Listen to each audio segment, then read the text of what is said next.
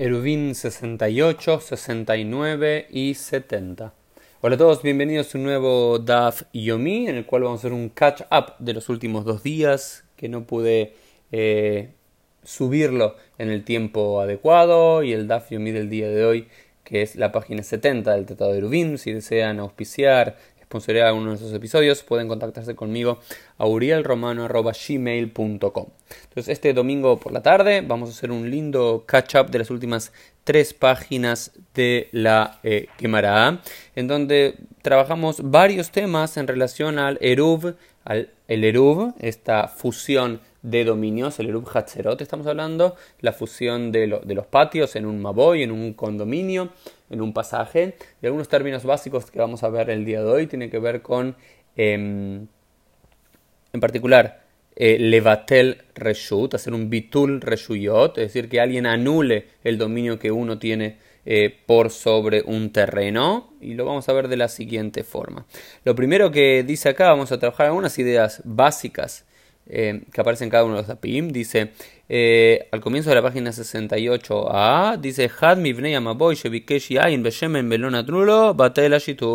Dice, si uno de los miembros del pasaje, del lugar donde están haciendo el supuesto Eruv, eh, pide de otro que le den vino y que le den aceite y no le dan, el Shituf, esta mancomunión de dominios para poder cargar mutuamente de un espacio al otro, de una casa al otro, de un patio al otro y dentro del Maboy, queda anulado. ¿Por qué? Porque es en evidencia que el Shituf no estuvo bien hecho, porque supuestamente uno hace una anulación de su propio dominio y también adquiere parte del dominio del otro, por lo cual tu casa, tu casa se convierte en la casa del otro y la casa del otro se convierte en tu casa. Y si va y pide vino, aceites y pide algo y no le dan, significa que eh, no se hizo como realmente corresponde, que no hay una idea de unidad entre los miembros de aquel pasaje. Así queda dictaminado en la alhaja.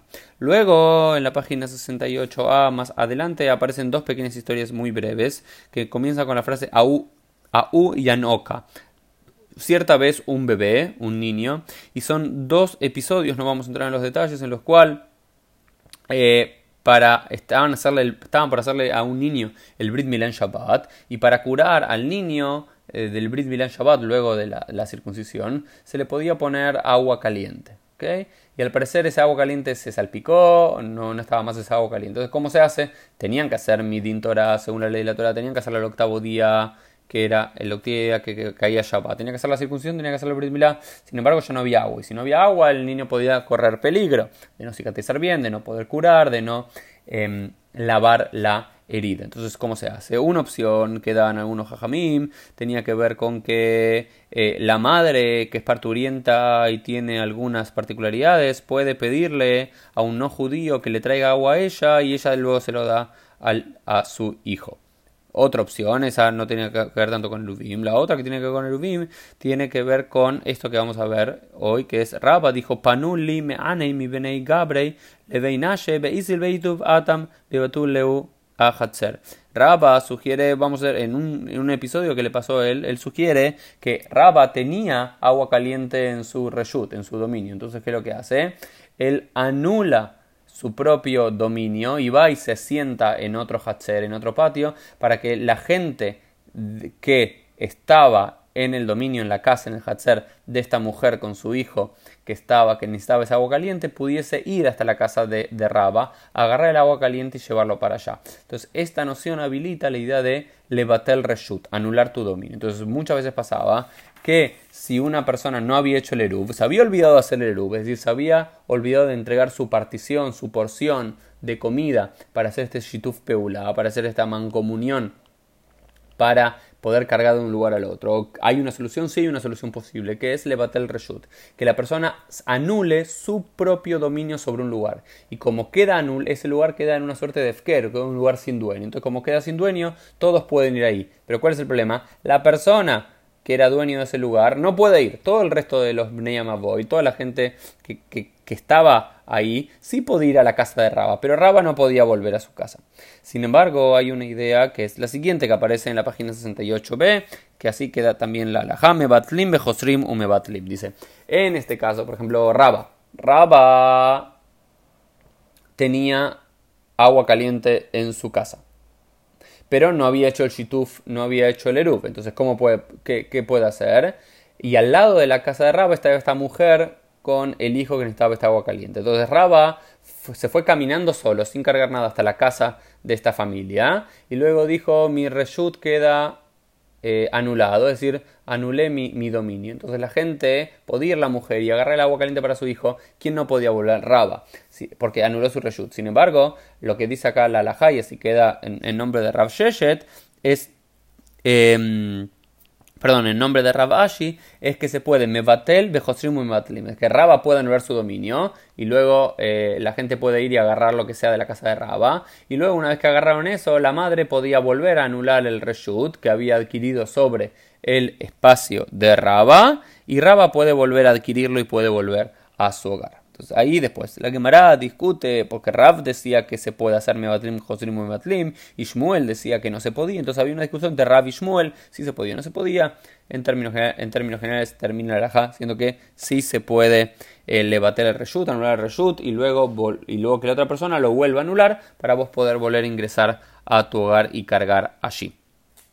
Eso por un tema. Luego, en la página 68b, aparece otro tema que era el final de la Mishnah anterior que habíamos visto, que había comenzado este sexto capítulo, que decía: Amar Rab Gamliel Shaya Dar Imanu. Que Rabban Gamliel contó una historia de un Tzduki, de un saduceo que vivía entre ellos, en, en Sumaboy.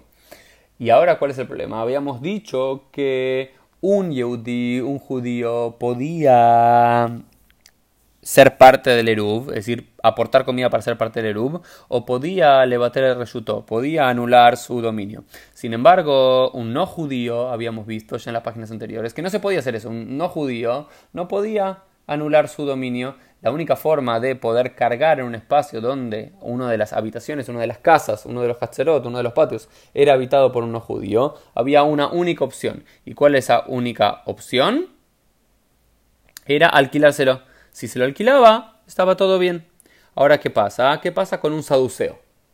La pregunta, ¿qué es un saduceo? Un tzduki, es decir, un judío no de origen rabínico, es decir, de otra de las sectas que había en el siglo I de la era común, que estaba en contra de la versión rabínica de la tradición oral, y es decir, al estar en contra de eso, no creía en la existencia de un Eruv, que era de origen rabínico, no era de origen bíblico. Entonces la pregunta es, ¿pero era judío? Entonces, un tzduki es considerado como un no judío, como un no jri, y es decir, no puede él ser parte del Eruv y no puede, eh, no puede dar el Eruv y tampoco puede anular su reshut, anular su dominio, o bien es considerado como un judío. Bueno, al parecer está una discusión que, que existía en la época de eh, la, Mishnah, en lo cual los Jajamim decían Adar im doki osrim alav. Dice, si uno habita con un baitusi, con, eh, con, un, eh, con un saduceo y con un baitoseo, baitoseo al parecer era de Beit Baitos, que era parte del mundo de los dukim, no sabemos exactamente quiénes eran,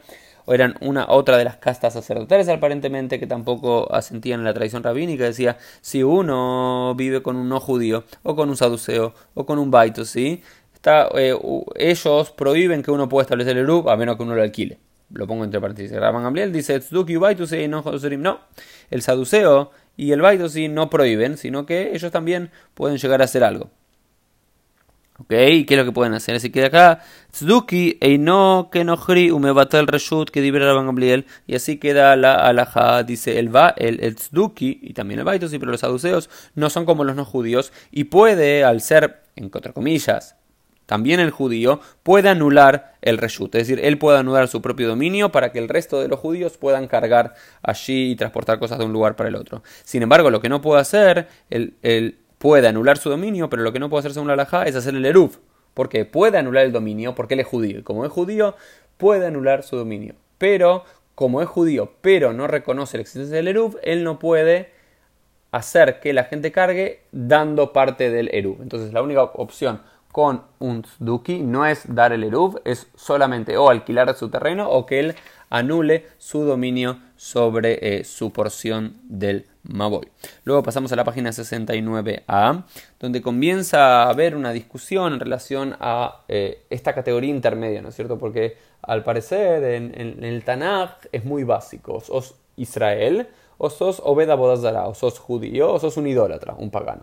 Ahora vemos que hay un punto medio. ¿Por qué hay un punto medio? Acabamos de ver cuál es el punto medio. Que uno podía llegar a ser no directamente enojri gentil, pero no del 100% judío, sino un punto medio.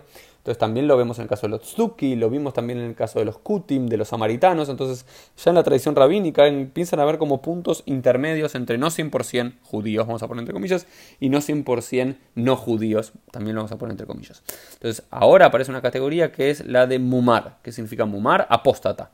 ¿Cuál es el din? ¿Cuál es la halajá en relación a un yudí Mumar? Un judío que es un apóstata, y ahora vamos a definir qué es apóstata. ¿Se lo considera como un judío? Es decir, puede dar el Eruv y puede hacerle bater el Reshut, o, se lo, ya hizo apostasía del judaísmo, más allá de que haya nacido como judío, se lo considera un no judío al fin de las eh, leyes de la alhaja. Hay toda una discusión. Dice Amarrab, una, ese Israel Mumar. ¿Quién es un Israel Mumar? Dice Amejalel Shabbatot Befaresia. ¿Cómo, ¿Cómo identificamos un judío que es un apóstata? Aquel que hace la gran transgresión que es a Mejalel Shabbatot Befaresia, el que transgrede varios Shabbatot en público. Hay una diferencia de categoría en Befaresias en público, Betzines en oculto, y aquel que hay una ley básica del judaísmo y más en el mundo antiguo tenía que ver con la importancia de cuidar y observar el Shabbat que aparece una y otra vez en la Torah, lo vimos en Parashat Bereshit esta semana incluso. Entonces, eh, y aquel judío que en público transgrede el Shabbat, no sé, prendiendo fuego en público o andando en auto en público en Shabbat o yendo al supermercado en público en Shabbat, ese es un mumar, ese es un mapota, alguien que se abandonó completamente el judaísmo. Eh, y acá después hay una discusión entre Rabbi Meir y los Jajamim. ¿Por qué? Rabbi Meir consideraba Hashud le da parejad, Hashud dejó la Torácula. Afilo Shebatoranami dice porque, entonces Rabbi Meir dice, o la Gemara dice en nombre de la lógica de Rabbi Meir, ¿por qué solamente con, consideras que un judío es apóstata si transgrede Shabbat en público? Sí, porque según Rabbi Meir, aquel que es sospechado de transgredir una sola mitzvah de, toda la, de la Torah es como si estuviese sospechado de transgredir toda la Torah. Es decir, como que no había puntos medios para Rabbi Meir. Si alguien lo veían transgrediendo una mitzvah, aunque sea cualquier mitzvah, se lo sospecha que si transgrede esa mitzvah también va a también va a transgredir todo el resto de las mitzvot. Entonces, ¿qué es lo que hacemos en este caso? ¿Sí? Digamos, incluso si no sé, la persona lleva puesto kilai, mezcla de lana y lino, o un día no se puso tzitzit, o no se puso, no sé, alguna de las cuestiones, o comió algo que no era kasher, también podría ser apóstata, pero Rabanán, y así que la como, los, como la mayoría de los rabinos en contra de, de Rabbi Meir, dice, Hashud le da barejad, lo ave Hashud le la torakula. Esto es una muy linda idea que enseñan los rabinos. Rabinos, frente a esta opinión de Rabbi Meir, decían lo siguiente, si alguien es sospechado de transgredir una mitzvah, no por eso consideramos que es sospechado de transgredir todas las mitzvot. Entonces, si vemos a alguien que por algún motivo u otro, no sabemos exactamente, transgrede una mitzvah, no vamos a considerar que es una apóstata del todo. ¿Por qué? Porque quizás por algún motivo transgresa mitzvah, pero el resto de todos los mandamientos los cumple. Dice, pero Jajamín dice, ah, de Abu Mumar la La única cuestión que es, es si es idolatría. Ahí sí, por supuesto, si es idolatría, que es la gran transgresión bíblica ser idolatría, aunque sea esa, sí está sospechado de violar todo el resto de la Torah. ¿Por qué? Si hay algo tan básico que es lo neurálgico de toda la Torah, que no es hacer idolatría y haces idolatría, es como si estuvieses transgrediendo toda la Torah. Entonces, después la quemará hace una cuestión, entonces, ¿qué es lo que tienen en común Abodat con Habim, la idolatría con Shabbat? ¿Por qué Shabbat tiene ese lugar tan privilegiado? Entonces, al parecer, hay, toda una, una traslación que se hace entre la transgresión de la idolatría con la transgresión de Shabbat, y son como las dos consideradas que, o bien sos un apóstata si haces idolatría, o bien si transgredís Shabbat en público, en, en, oculto, no habría demasiado problema, pero si lo haces en público es como decís, no te importa nada el judaísmo, están de, de fachatez la que tenés, tanta chutzpah, y entonces es un acto de apostasía, pero son las únicas dos que se consideran. Otro, por ejemplo, si alguien, no sé, eh, come algo taref en público, no se lo considera que es un mumar, no se lo considera que es un apóstata. Solo Abodazara y Shabbat.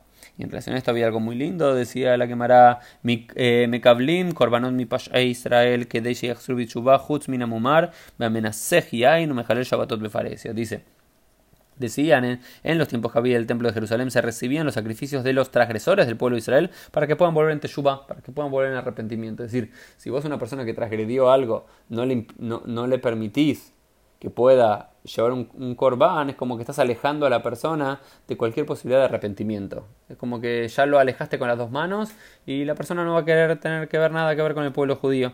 Excepto, pero hay unos casos que son amenacea en aquel que hace libaciones con vino en lugares prohibidos, eh, el, mumar, el, el, apóstata y aquel que transgrede Shabbat en público. El per se transgredir Shabbat en público era como la máxima referencia de esto y fuera del pueblo judío. Eso también lo vemos en una quemara muy famosa en Masejet Haiga en relación a Elisha Ben Abuya a quien va a ser Ajer, que la primera transgresión que hace en público para demostrar que él ya no es judío, ya no es parte del sistema, es arrancar eh, pasto, arrancar una, verdura del suelo en eh, Shabbat. Bien, eh, en la mitad de la página 69b aparece una nueva Mishnah que es la siguiente, empieza diciendo lo siguiente,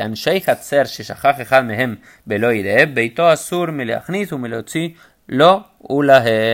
Dice, una persona que es parte del miembro del Maboy, del Hatzer, y se olvidó de hacer su Erub. Es decir, hay 10 personas, hay, hay 10 personas que cada uno tiene su Hatzer, y uno es, 9 personas dieron el Erub y uno se olvidó.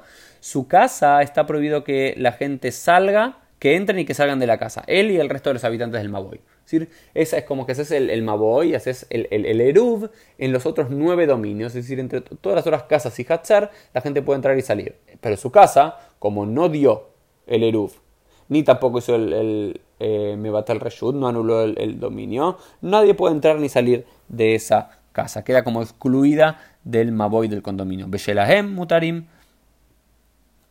lo belahem. Pero el resto, el resto del Erub, todo el mundo puede cargar y él también puede cargar ahí en el resto de las casas. Nadnu lo reshutan umutar behem azurim. Eh, si le dan el permiso, él está permitido y el resto queda anulado. Luego hay como discusiones muy eh, específicas de la quemará.